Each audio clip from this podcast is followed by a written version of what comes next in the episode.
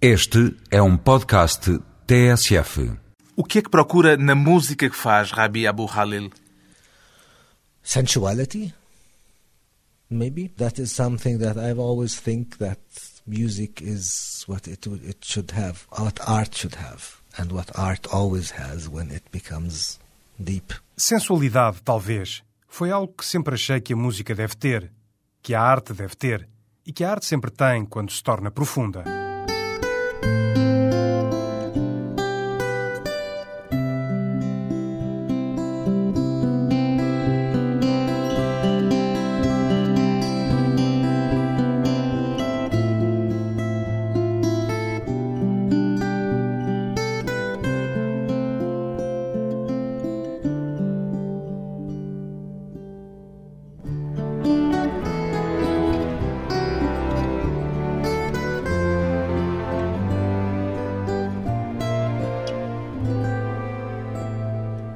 Rabi Abu Khalil, 50 anos, músico, costuma sentir-se melhor imediatamente antes ou imediatamente depois de um concerto, Rabi Abu Khalil?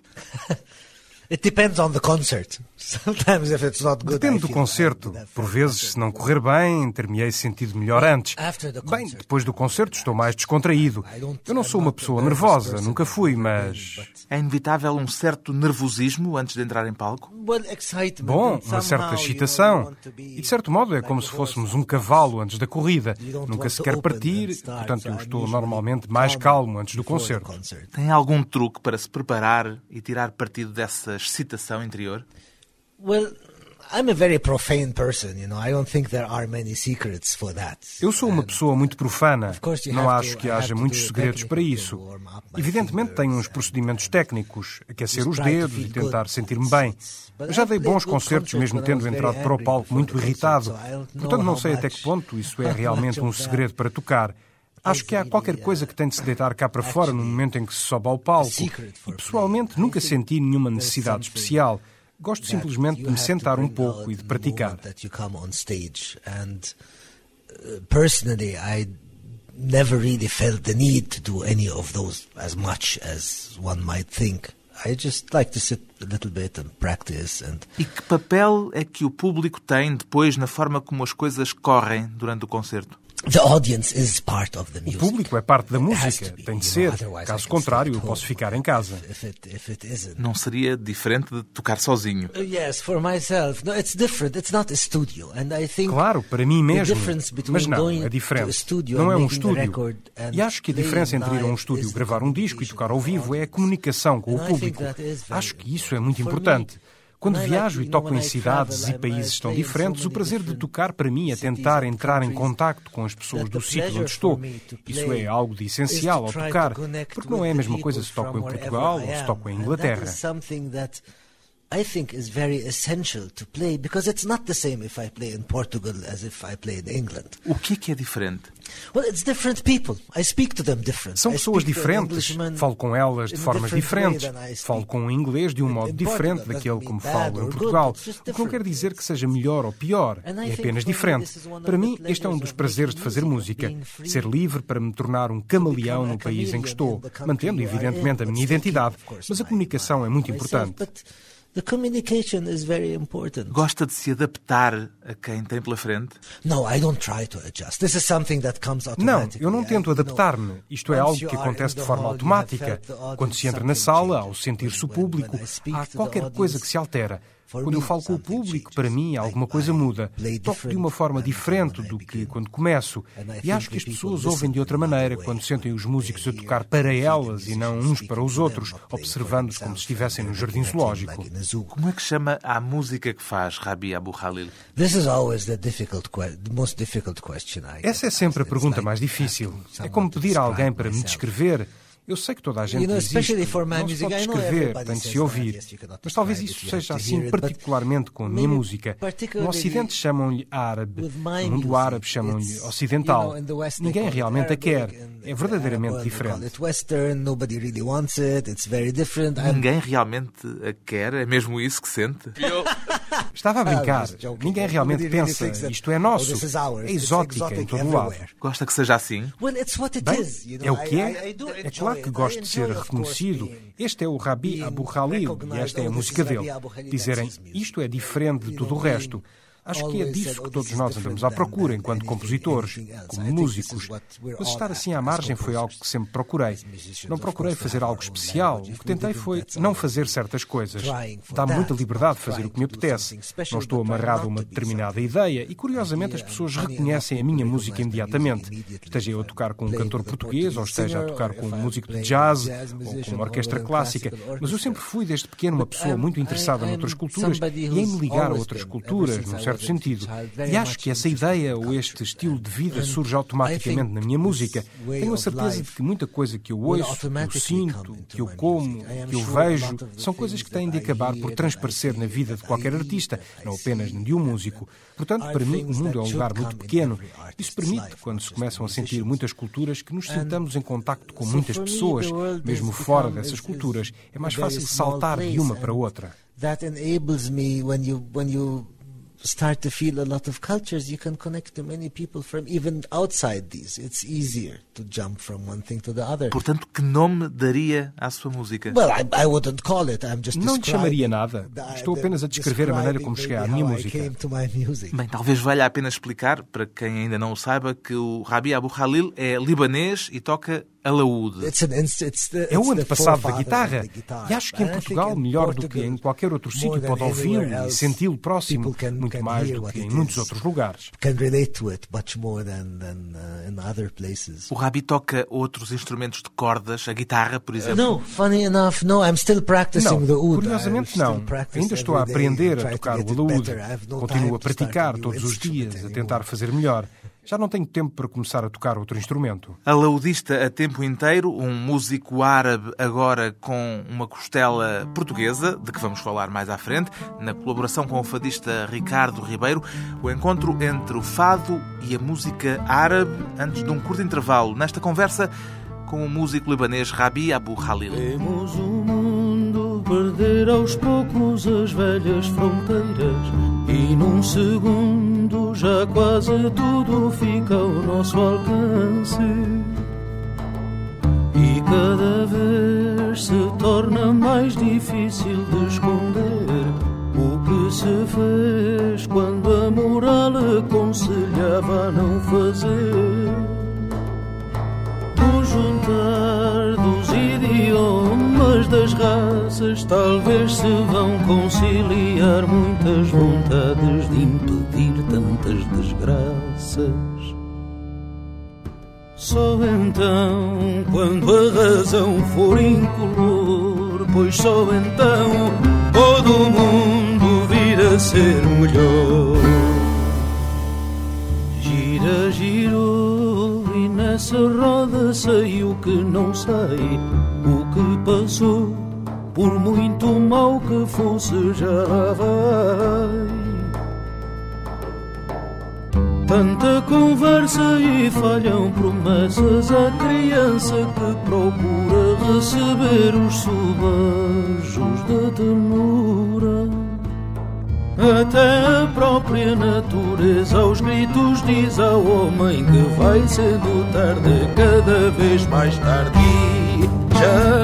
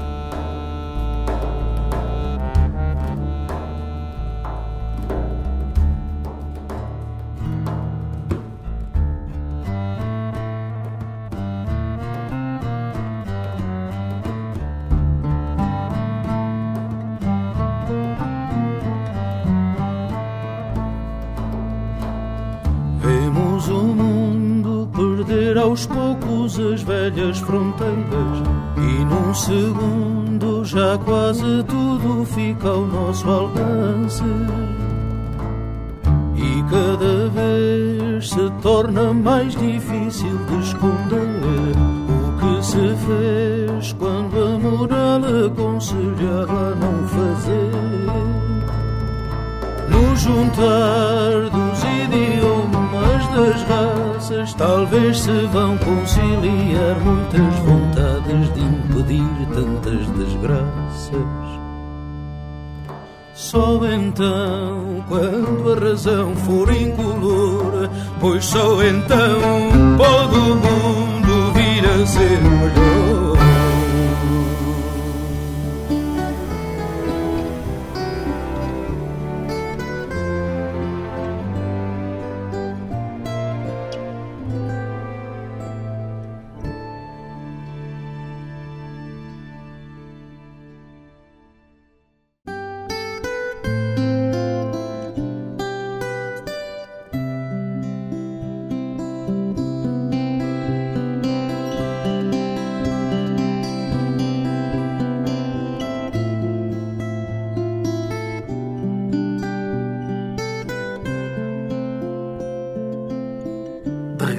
Conversa com o alaudista libanês Rabi Abu Khalil, um músico cuja música se tem cruzado com os universos do jazz e, mais recentemente, também com o fado.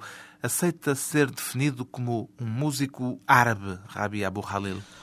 You know, of course I am. Sabe, Naturally. é claro que o sou.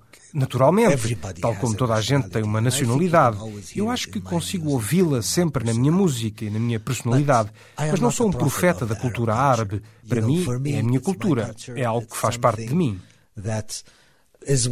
Prefere ser olhado como indivíduo apenas?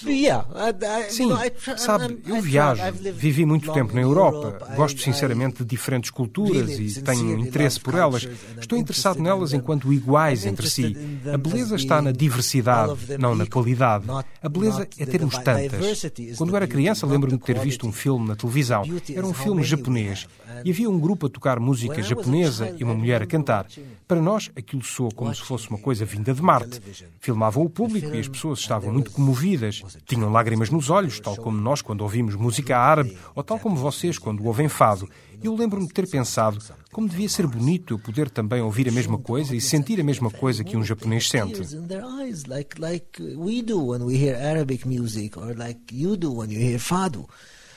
And I remember thinking, how beautiful must it be if I can also listen to this and feel the same thing that the Japanese feels.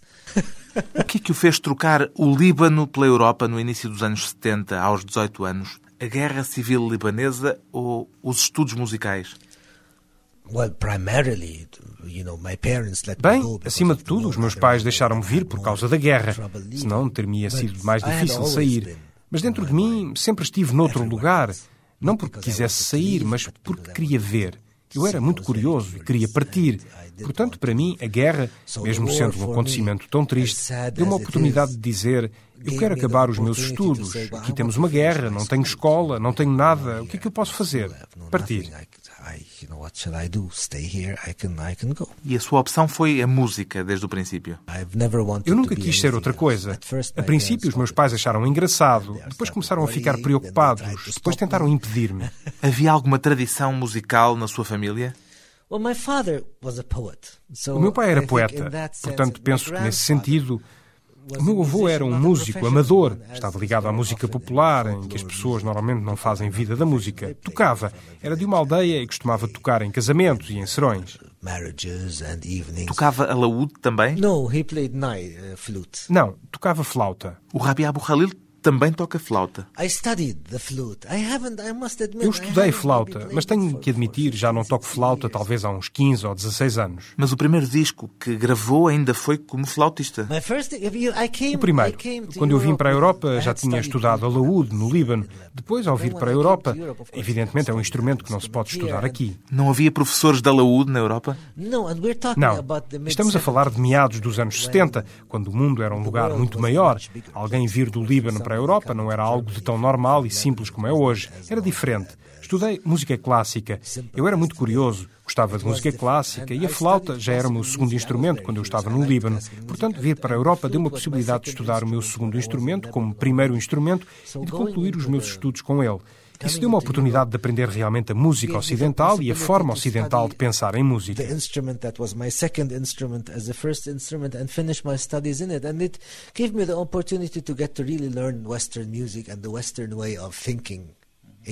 Isso representou algum tipo de choque para si de início? I had already studied classical music. Eu já tinha estudado música clássica, eu conhecia. Quando eu tinha 12 anos, lembro-me que comprei dois discos, um de Thelonious Monk e outro de Frank Zappa. Comprei-os porque eram baratos, estavam na loja e gostei dos nomes. Comprei esses dois discos e fiquei absolutamente fascinado. Portanto, para mim, o conceito de música ocidental e de cultura ocidental não era assim tão estranho. The whole concept of, of Western music and Western culture was not that strange. Esse interesse pela música de Thelonious Monk é um tanto ou quanto estranha para quem, como Rabi Abu Khalil, diz que não gosta do piano. Eu nunca o ouvi como um pianista. Ouvia as frases dele e achava que eram muito divertidas. Eu gosto imenso do Bud Powell, gosto do Art Tatum. Não gosto especialmente do Oscar Peterson, porque ouço demasiado piano. Percebe o que eu quero dizer? Gosto sempre que consigo ouvir a música de alguém tocando o seu instrumento de um modo que não se torne o centro daquilo que está a tocar. Por que é que decidiu escolher a Alemanha quando veio viver para a Europa? Um amigo meu já tinha vindo para a Alemanha. Eu não queria estar sozinho, por isso decidi que ia para lá.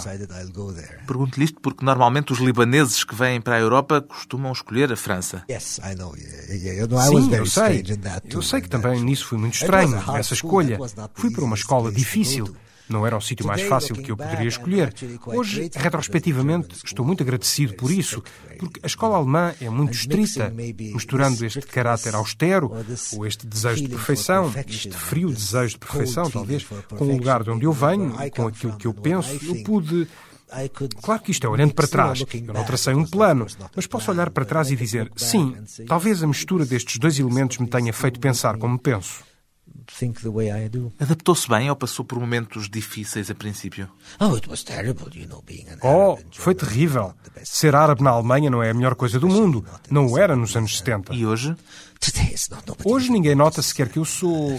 O mundo hoje mudou realmente. Hoje a situação é completamente diferente.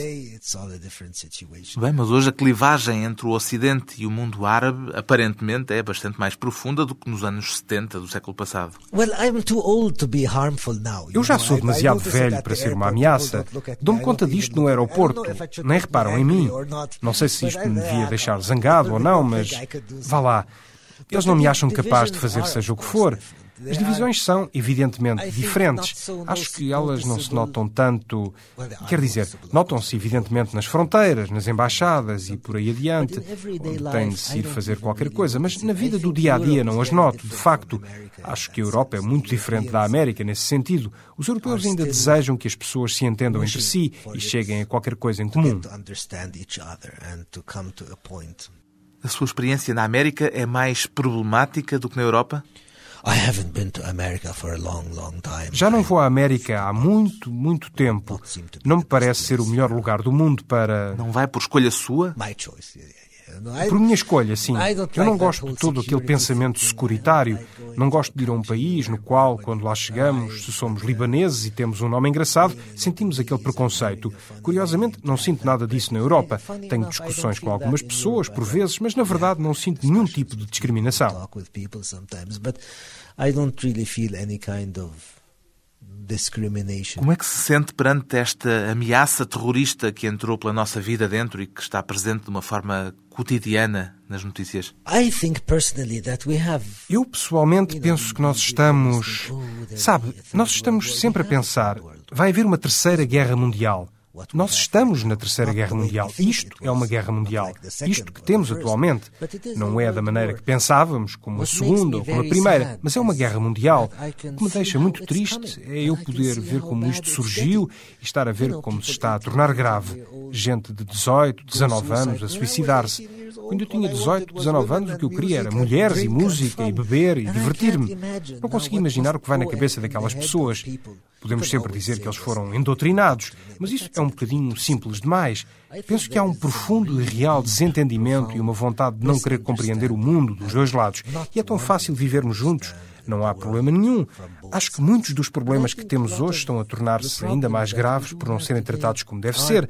Acho que teríamos podido acabar com isto há muito tempo, mas eu não sou político, portanto, o que é que eu percebo disto? Felizmente. Luckily. Acredita que a música pode ter um papel nestas questões e contribuir de algum modo para ajudar a resolvê-las? Para lhe ser franco, acho que não. Eu bem gostava de ser um pouco mais romântico. Isso só acontece em certos microcosmos. Não acredito que George Bush ouça a minha música e diga já viste que afinal os árabes são porreiros?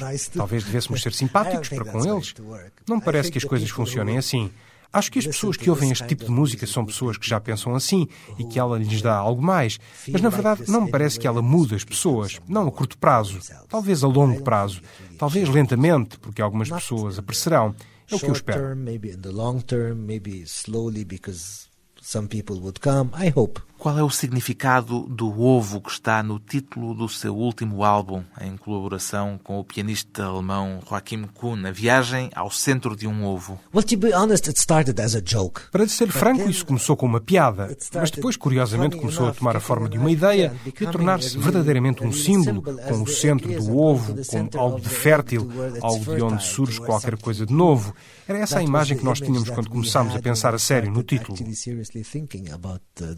O título deste encontro com o pianista alemão da área do jazz, Joachim Kuhn, um encontro fértil que nos vai levar a mais um curto intervalo nesta conversa com o músico libanês Rabi Abu Khalil.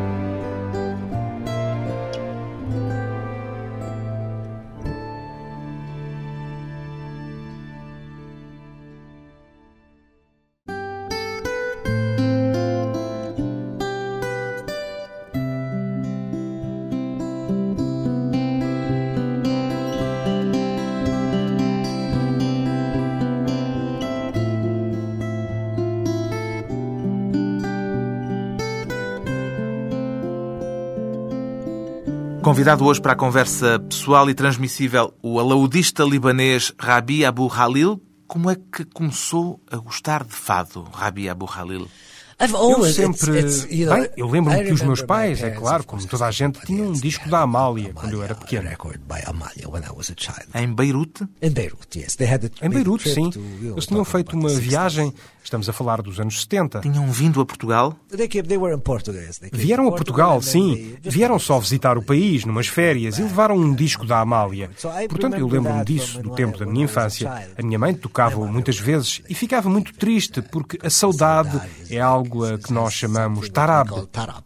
Which is the same thing. Saudade and tarab also something that you cannot explain really unless you feel it, you don't know what they're talking about. É curioso dizer isso e dizer que há uma palavra árabe para esse sentimento, porque em Portugal há uma convicção generalizada de que a palavra saudade não tem tradução, que não há um equivalente para ela em mais nenhuma língua do mundo. Yeah, but the Arabic tarab is not the saudade, but it's we cannot translate that either. Significam o mesmo, saudade is e tarab, algo que não se consegue explicar. A menos que se sinta, não se percebe do que é que se está a falar. E ainda se lembra desse disco da Amália que ouviu durante a sua infância? I remember it was very funny because Sim, mas a palavra árabe tarab não é o mesmo in que saudade. Também não se consegue think traduzir, mas o sentimento é o mesmo. Lembro-me, é engraçado porque durante muitos anos nunca mais pensei nisso. E depois, quando vim a Portugal, lembrei-me que tinha esse disco. E quando estive no Líbano, há uns anos atrás, andei a ver os discos da família e descobri o disco de Amália. Um belo disco. Record. Foi o Rabi Abu Khalil que tomou a iniciativa de iniciar um projeto de colaboração com um fadista. No, not at all. I didn't. You see? Não, de maneira nenhuma. Sabe, a maior parte dos projetos em que me envolvo não são projetos que eu planei. Ouço um músico de que gosto e sinto-me ligado a ele, como quando conhecemos alguém que nos é simpático. Mesmo sem se falar com a pessoa, já sabemos que é boa pessoa. Eu também tenho este sentimento em termos musicais. Ouço um músico e penso, acho que consigo ligar-me a ele. acho que isso não é possível. I hear a musician and think, I think I can connect with him, or I think it's not possible. E como é que descobriu essa ligação ao fado ao ponto de agora escrever música para letras em português? Well, it was when I heard Ricardo Ribeiro. I heard Aconteceu-me him a ouvir o Ricardo Ribeiro. Ouvi-o cantar no espetáculo Cabelo Branco é Saudade. Os cantores everybody nunca ouvem ninguém. Cantam e os outros que os sigam. É o que acontece normalmente. Ele estava de and facto a ouvir o grupo e a reagir e a cantar com eles. E eu pensei, porque, que raio de ideia, um libanês chegar aqui e pensar, trabalhar. Eu não falo uma única palavra para poder agora pôr-me a trabalhar com um cantor. Eu nunca toquei com um cantor na vida. O meu primeiro cantor é português, é um fadista. Ricardo Ribeiro é o primeiro cantor que trabalha? That's my first singer I work with. Yeah, I compose for. É, o meu primeiro cantor. Componho songs para ele. that I worked with with Kamani before. Bem, But that was escrevi antes of a duas canções para o Camané, uh, it mas wasn't isso a fazia parte de um espetáculo, project. não era um projeto completo. Isto nasceu no the teatro. Canções escritas de propósito para poemas em português. In uh, São João de Porto. Que apareceu a perguntar-me se eu gostaria de do fazer isto. Nessa altura eu pensei, sim, eu experimento de everything, tudo, sou muito livre. Nunca se sabe se não experimentarmos de tudo, não sabemos o que é bom. Portanto, tentei e comecei a ter a ideia de que, na verdade, curiosamente, a minha música, tanto em termos rítmicos como melódicos, funciona muito bem com a língua portuguesa. Consegui começar a falar português, de o perceber, porque eu tinha de aprender onde fazer as acentuações, como funciona a sintaxe. Meu pai era poeta, portanto eu aproximo-me sempre das línguas como se me estivesse a aproximar de um quadro abstrato, o que em certo sentido ajuda, porque não tenho de me agarrar a cada uma das palavras. Consigo sentir o ritmo e o espírito de um poema. E há poemas para os quais eu olho e digo. Hum, não gosto disto, mesmo que não os perceba. E há outros em que consigo sentir a beleza. Era capaz de pôr música aqui. Comecei a escrever canções portuguesas o tempo todo, desde que comecei com isto. Era capaz de fazer outro disco já amanhã.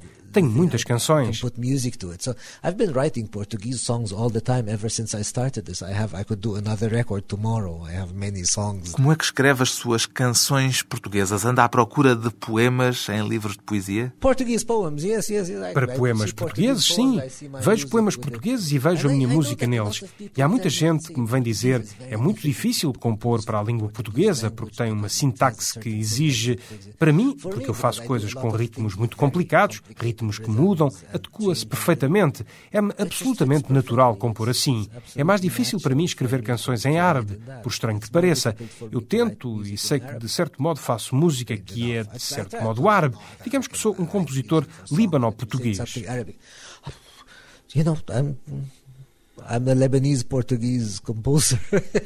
Sente que esta ligação tem de algum modo a ver com o que há de comum no nosso passado? Vocês, os árabes, estiveram aqui em tempos. Not it, it goes Ricardo, Ricardo, he's, he Não, loves isso é com o Ricardo. O Ricardo adora poesia. Portanto, de vez em quando, sempre que o encontro, ele tem uns poemas e diz-me: Isto é muito bonito, gosto disto. E eu escolho a partir daí. Volto para casa.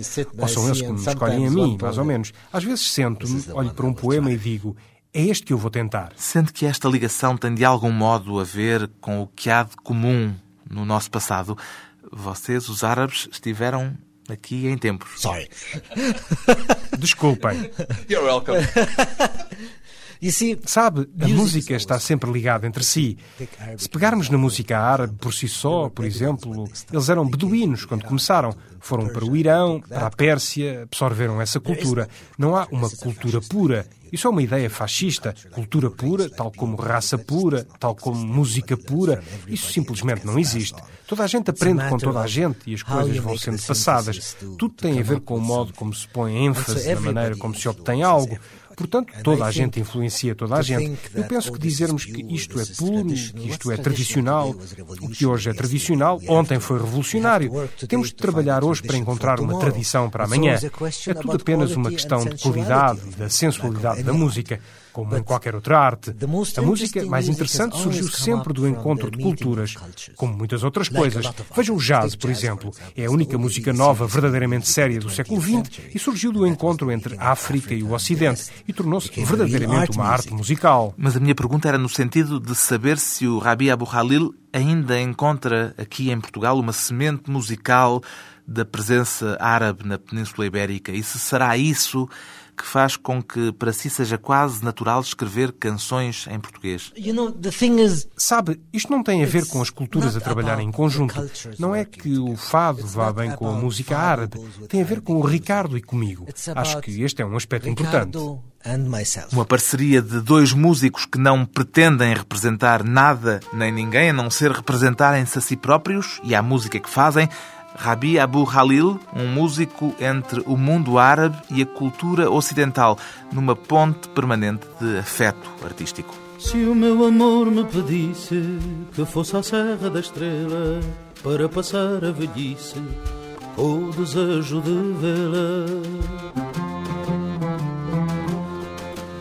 Eu seguiria atrás dela, mesmo sabendo que algum dia, sem a cingir, eu morreria.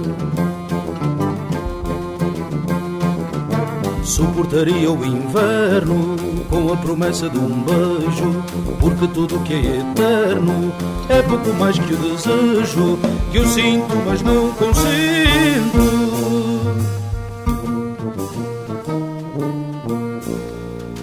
Se o meu amor me chamasse do outro lado do mar, eu talvez não evitasse a sorte de me afogar.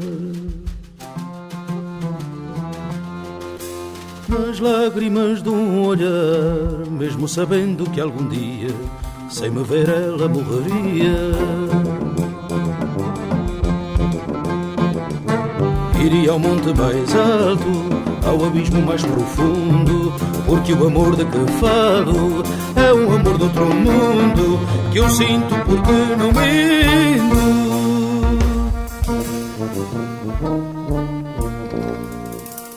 Mas se um dia eu conhecesse esse amor que eu adivinho, talvez então percebesse que eu sempre estive sozinho, mas sem saber o caminho. Saberia que o penhor que a gente tem de pagar é sabermos que o amor não tem nada a ver com o mar e o vento não é lamento.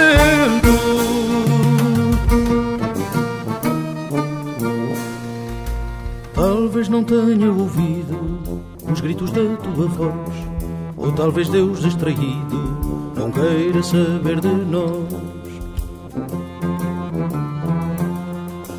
Mas todo o rio chega a foz, mesmo que Deus não o queira.